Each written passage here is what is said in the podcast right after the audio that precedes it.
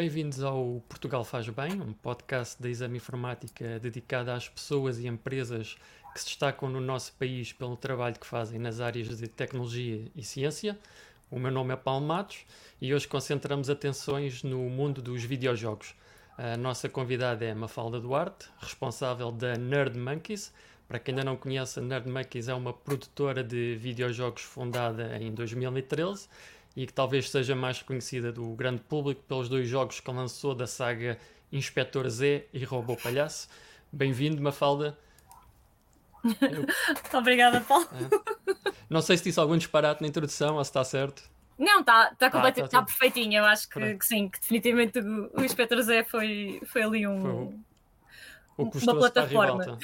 Sim. Ok. Se calhar é o ponto de partida e a gente agora já aprofunda o que é que depois fizeram a partir uhum. daí.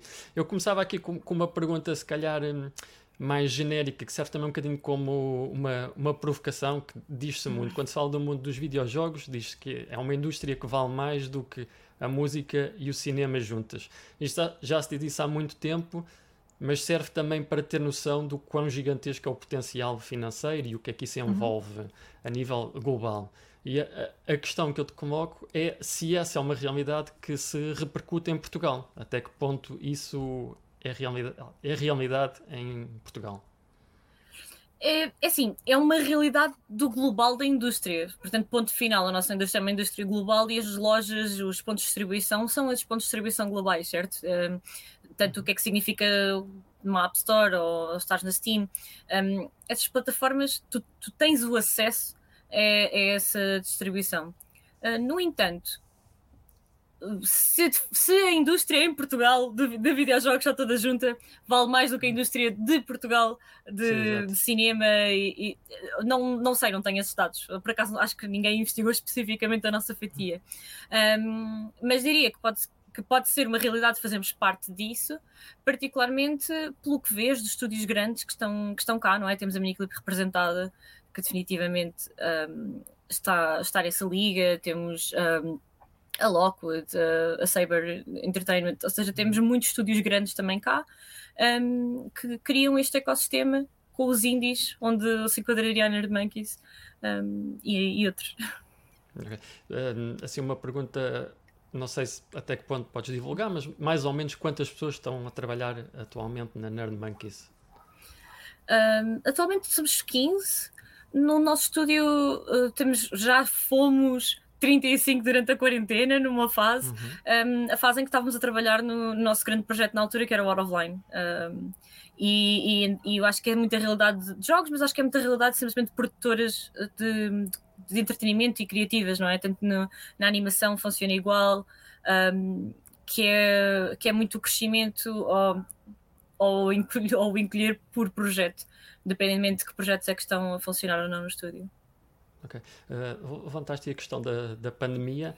Uh, até que ponto uh, a pandemia teve impacto no vosso trabalho em, du em duas perspectivas? Uma, se o facto das pessoas estarem em confinamento social levou a quererem jogar mais e, e trouxe-vos mais jogadores e depois do vosso próprio método de trabalho, até que ponto isso influenciou o vosso processo?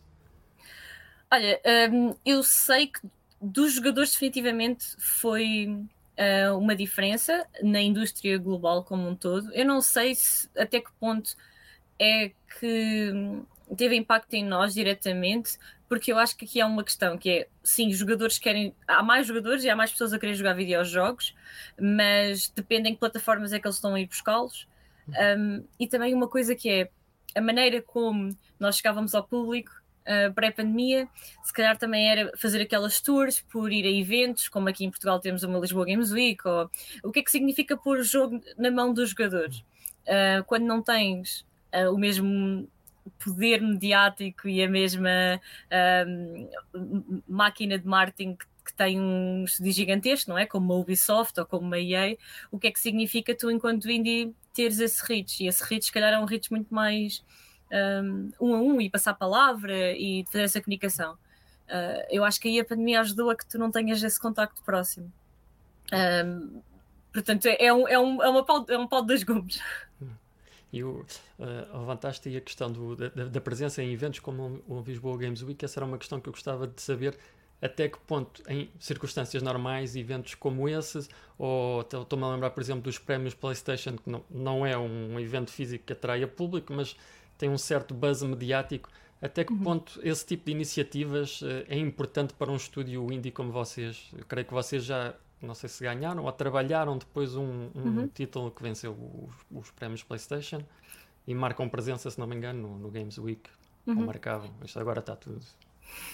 Sim, olha, não, sim, não fomos nós que ganhámos diretamente, uh, trabalhamos com um projeto que ganhou uh, os prémios PlayStation. Uh, eu, eu acho que, lá está, é, uma boa, é um bom ponto de partida para estudar. São duas coisas completamente diferentes, eu diria. Porque a Lisboa Games Week, acho que, ou o semelhante, não é? A Paris Games Sim. Week, uma Gamescom, tem o, o, lado de ligar ao público, um público gamer que está à procura de se calhar de títulos maiores e depois até passa por ti e vê ah, o que é que este estúdio ainda está a fazer e o que é que eles são, e, e tens esse engagement. Um, enquanto os prémios são mais uma rampa de lançamento de, de se fores desconhecido, se fores um autor desconhecido, sem ninguém saber o teu, o teu trabalho, e pode ajudar nesse, nesse início, quando ainda não tens. Um, ainda não tens bem, se calhar, um pé no mercado. Um, a Nerd, pronto, como já assistimos desde 2013 e já temos esse, esse poder do que é que eram os nossos jogos antes, não é tão relevante, se calhar, mas é importante para nós enquanto indústria em Portugal e enquanto comunidade, não é? O que é que significa crescermos a comunidade uh, em conjunto e criar oportunidades de, de termos mediatismo juntos. Tinhas referido do, do facto de vocês serem considerados um, um estúdio indie, portanto, também quando se fala em videojogos não convém pensar só naqueles grandes jogos AAA de investimento de milhões e milhões. E eu, como tive a oportunidade de jogar o, o Inspector Zé, uh, achei que o fator diferenciador do jogo e aquilo que me dava realmente prazer era o, o sentido do humor que estava presente no uhum. jogo. Isso, vocês sentem que enquanto estúdio indie, que se calhar não vos interessa competir eh, com grandes gráficos e aquela jogabilidade típica de jogos AAA, esse, o sentido do humor é algo que vocês consideram que pode ser diferenciador a nível global? E depois até que ponto vocês usavam muito aquelas nesses jogos aquelas uhum. expressões típicas portuguesas que depois são muito difíceis de traduzir para um mercado global? É, olha, eu tenho um bocadinho de dificuldade em responder a isso, no sentido em que eu não estava cá uh, nessa, nessa altura, eu já estou na, na Nerd Monkeys no, no, no Out of Line, não é? Nessa, nessa nova fase de, de nós enquanto empresa, uh, mas sei as histórias da dificuldade que foi, por exemplo, transitar, uh, o que é que é de traduzir isto para inglês, e, e nós, foi um orgulho quase ter uma má tradução, porque, porque foi isso, olha, é quase faz parte do humor isto não passar muito bem. Um, e nós não traduzimos para, para muitas línguas, lá está. Eu acho que depois o, acontece o não teres a possibilidade e a capacidade de, de, de teres vários tradutores, o que é que isso significa, e isso faz com que tenhas menos hits, não é? Tipo, menos um, alcance Nossa. internacional. Um, mas eu acho que o jogo fez exatamente aquilo que precisava, não é? Que era lançar-nos enquanto estúdio, uh, que foi para os founders, o Filipina e o Diogo Vasconcelos, sair um jogo que os representava e que era aquilo que eles queriam por cá fora e que, era, e que foi divertido fazer. Um, e, e, definitivamente há aqui um elemento de humor, mas também acho que há outra coisa que é. Um, ainda há bocado me perguntavas, não é? Se, se, se esta questão da globalidade da indústria é verdade. É verdade, mas é porque a indústria é muito grande. Um, é, é, que a indústria do mercado mobile não é igual ao mercado AAA, que não é igual ao mercado indie. São mesmo, são públicos diferentes que atingimos, um, são maneiras de fazer o negócio e de fazer monetização diferentes. E, e, eu acho que isso é muito relevante sempre termos em conta, que é... Eu, eu, eu acho que é difícil os videojogos estarem a competir diretamente, porque há tantos fatores que podem ser simplesmente o meu jogo não saiu na mesma plataforma que o outro. Nós não estamos a competir necessariamente porque temos públicos diferentes, que é o público que comprou esta consola e o público que comprou a outra. Ou, hum, por exemplo, jogos mobile chegam se calhar melhor a certos mercados um, emergentes, não é? Do que, um, do que jogos para PC e consola, porque em PC e consola, se calhar toda a gente tem um, um smartphone, mas não tem toda a gente um, acesso a um computador. E, e, e eu acho que estes fatores todos ajudam a percebermos que, que mais do que estarmos a, a, competir uns com os outros, estamos a tentar é, compreender quem é que é o nosso jogador e se estamos a corresponder às suas expectativas. Eu julgo que vocês desenvolvem jogos, são um bocadinho agnósticos, é? portanto desenvolvem uhum. praticamente para todas as plataformas. Não, calculo que seja difícil dizer se tem alguma preferida, mas há alguma especificidade que seja mais complicada ou que vos agrade mais trabalhar em alguma delas? Consolas, mobile, PC? Nós identificamos como um estúdio de PC e consolas e definitivamente a nossa consola preferida é, é a Nintendo Switch. Um, por muitas razões, acho que existe claramente o elemento de, de, que, de que a Switch saiu como uma consola indie-friendly. Uh, claramente muitos um, eh, muitos títulos indie tiveram um maior acesso, uma maior adesão uh, através da Switch, e eu acho que aquele lado de poderes pô-la num, num, num ecrã grande, mas também uh, teres o elemento touch, o elemento mais individualista, faz com que um, seja uma consola que tenha um full experience uh, e, que ajuda, e que ajuda muito a ser o primeiro ponto de desenvolvimento. E daqui, ok, agora já preparámos isto para funcionar aqui, funciona se calhar bastante bem mobile, ou vai funcionar em PC e por aí fora. É um ponto de partida que depois conseguem replicar noutras, noutras uhum. plataformas. É.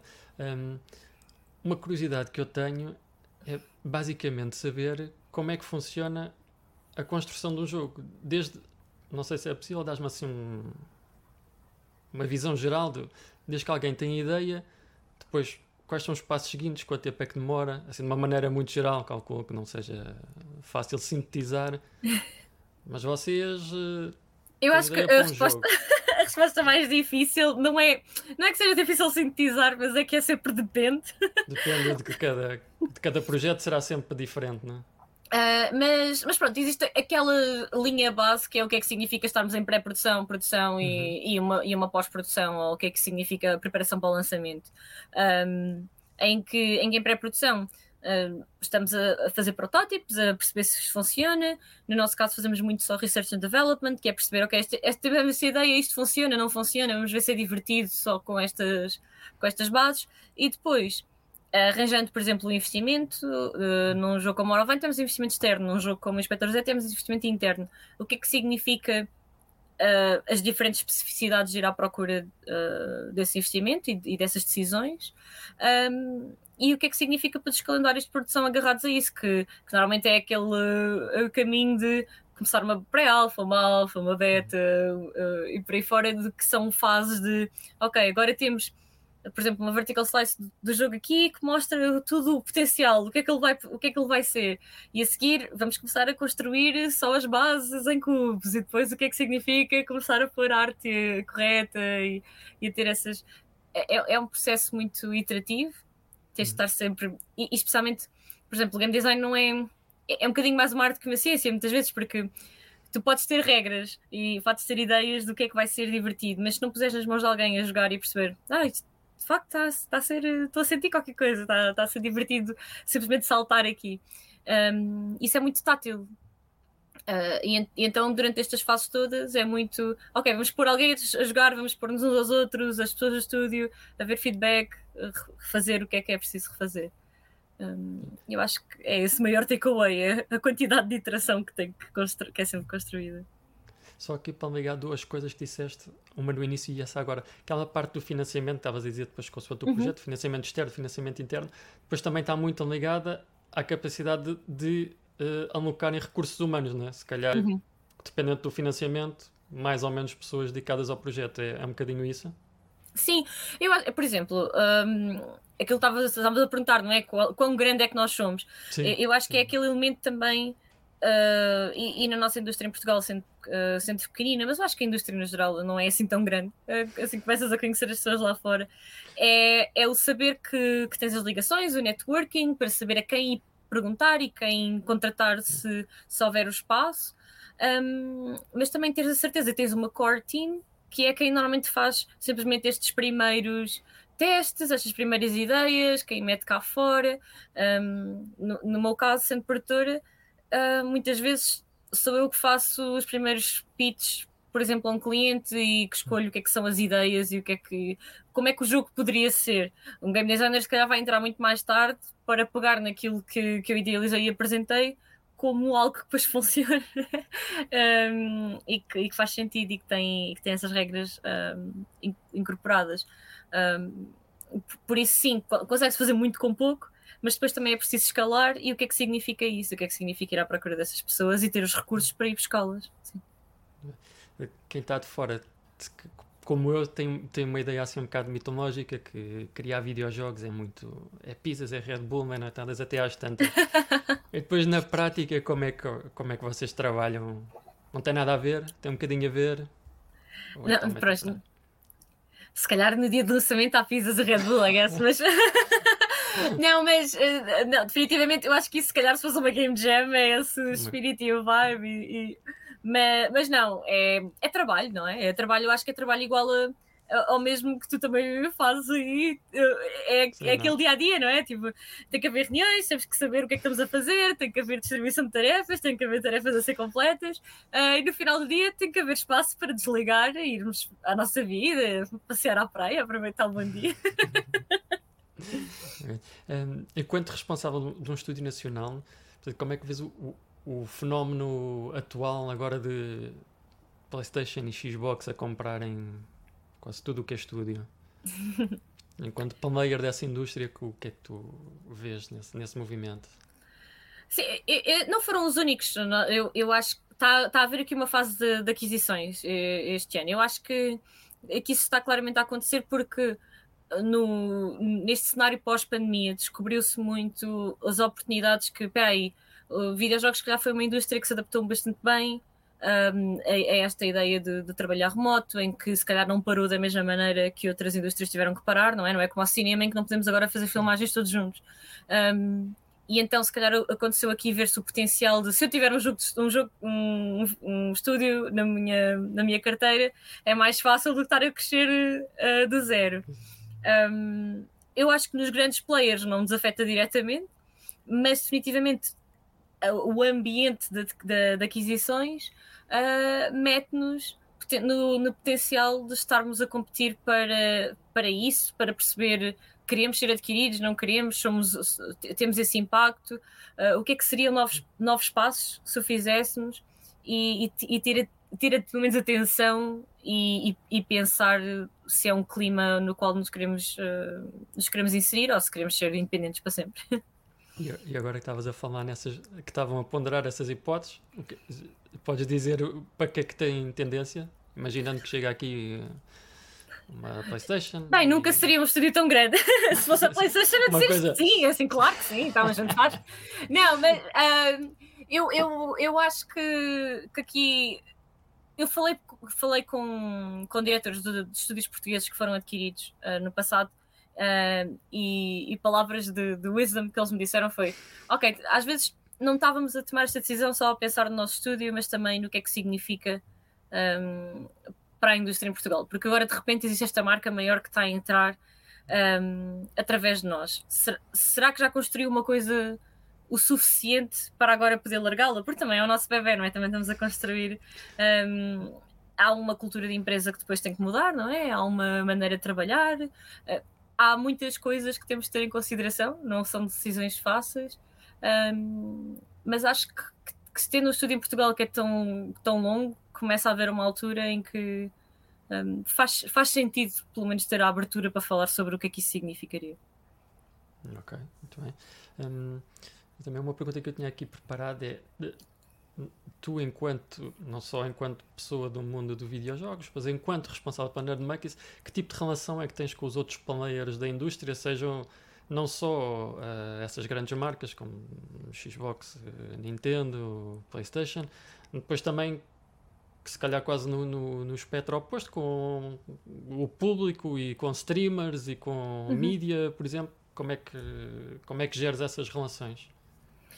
Uh, então, eu estou a construir as minhas relações ainda, muito, uh, já a uma velocidade muito rápida, mas um, enquanto empresa, enquanto Nerdbank, isso definitivamente faz-nos faz -nos muito sentido termos todo esse espectro um, de, de, relações, ligações e de, e, e termos muito, muita abertura. Temos bastantes amigos, uh, influencers e streamers que, por exemplo, nos apoiaram no lançamento do, do Out of Line, o que é que é terem essa disponibilidade e poderem, um, e poderem recebê-los. Tipo, é, é, é, importante todas as. A indústria não são só os, os, desenvolvedores, a indústria é todo o ecossistema à volta. Um, e quanto mais nós tiver, criarmos essas boas relações, um, melhor para o progresso de todos. Eu acho que é, nunca é ver-nos enquanto, não sei, competidores ou quanto, é pá, tu estás aí, mas eu estou aqui. Uh, eu acho que há muita inclusividade uh, dentro de videojogos do que é que significa um, crescermos juntos. Okay.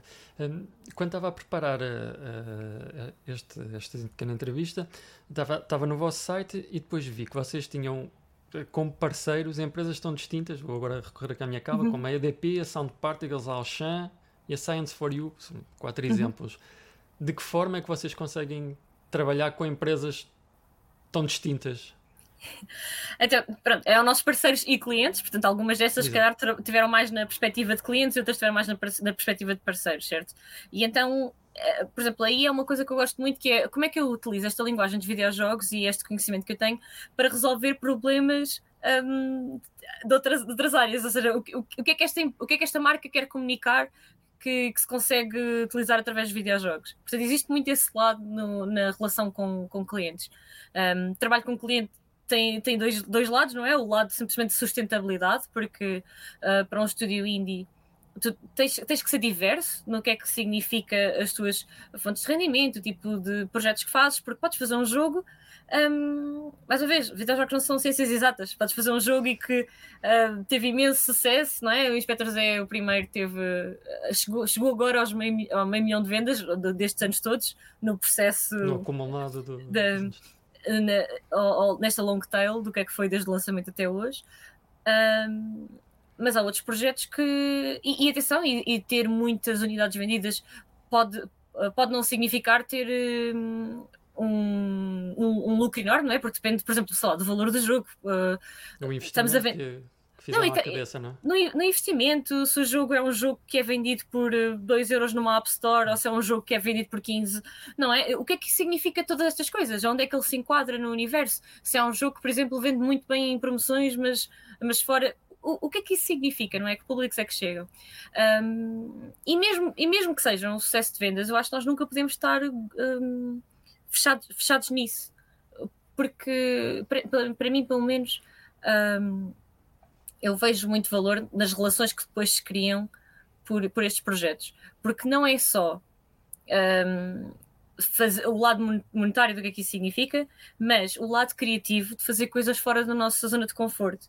Um, por, por, exemplo, para a Science for You fizemos um, um, um, jogo interativo que era com um, um macaquinho de peluche e ele comunicava com uma app e, e havia essa conversa e onde é que iríamos ter essa oportunidade de fazer no estúdio? Não, não nos ia passar pela cabeça, não íamos fazer e não íamos ter acesso, a, por exemplo, ao boneco Plus, não é? E essa, sim, sim. essa parte da tecnologia, e nós fizemos a parte de desenvolvimento digital da, da aplicação. Um, e, e, eu acho que há muita energia criativa que vem de termos essa abertura para esses, para esses diferentes trabalhos. Uh, uma questão que me podes um, ajudar a perceber é: eu penso que agora a Nerdmax não é só uma criadora de videojogos, também distribui jogos de uhum. outras, outros parceiros. Podes falar um bocadinho como é que está a funcionar esse. Penso que é relativamente recente. Sim, uh, basicamente o que nós uh, fizemos foi um, quando. Foi há um ano, ok? Já... Parece que foi há uma vida atrás, mas, na verdade. foi há um ano. A noção de tempo perdeu-se um bocadinho.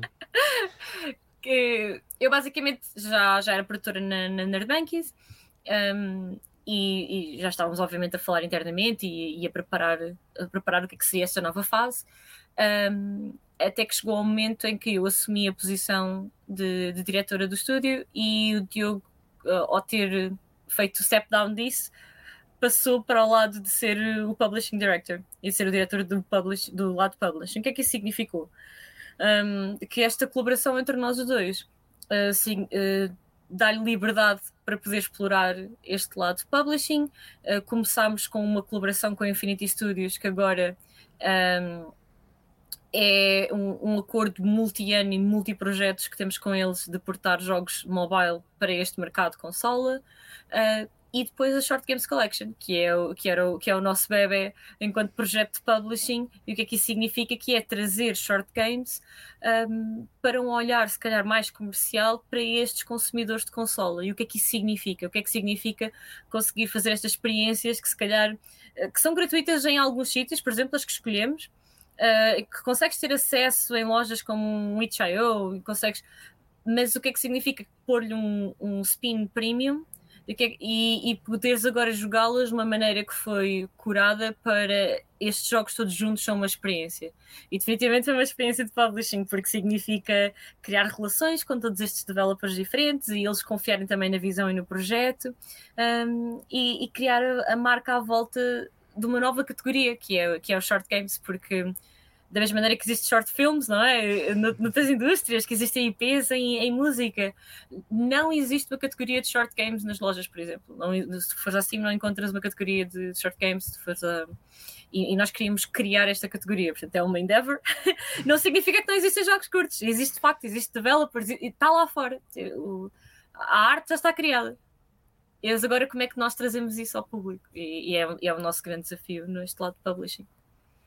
Ok. Entrando agora um bocadinho aqui na reta final e a fazer uma série de perguntas um bocadinho mais dirigidas propriamente à Mafalda do arte enquanto okay. pessoa e não, não, não exclusivamente como responsável da Nerd Monkeys.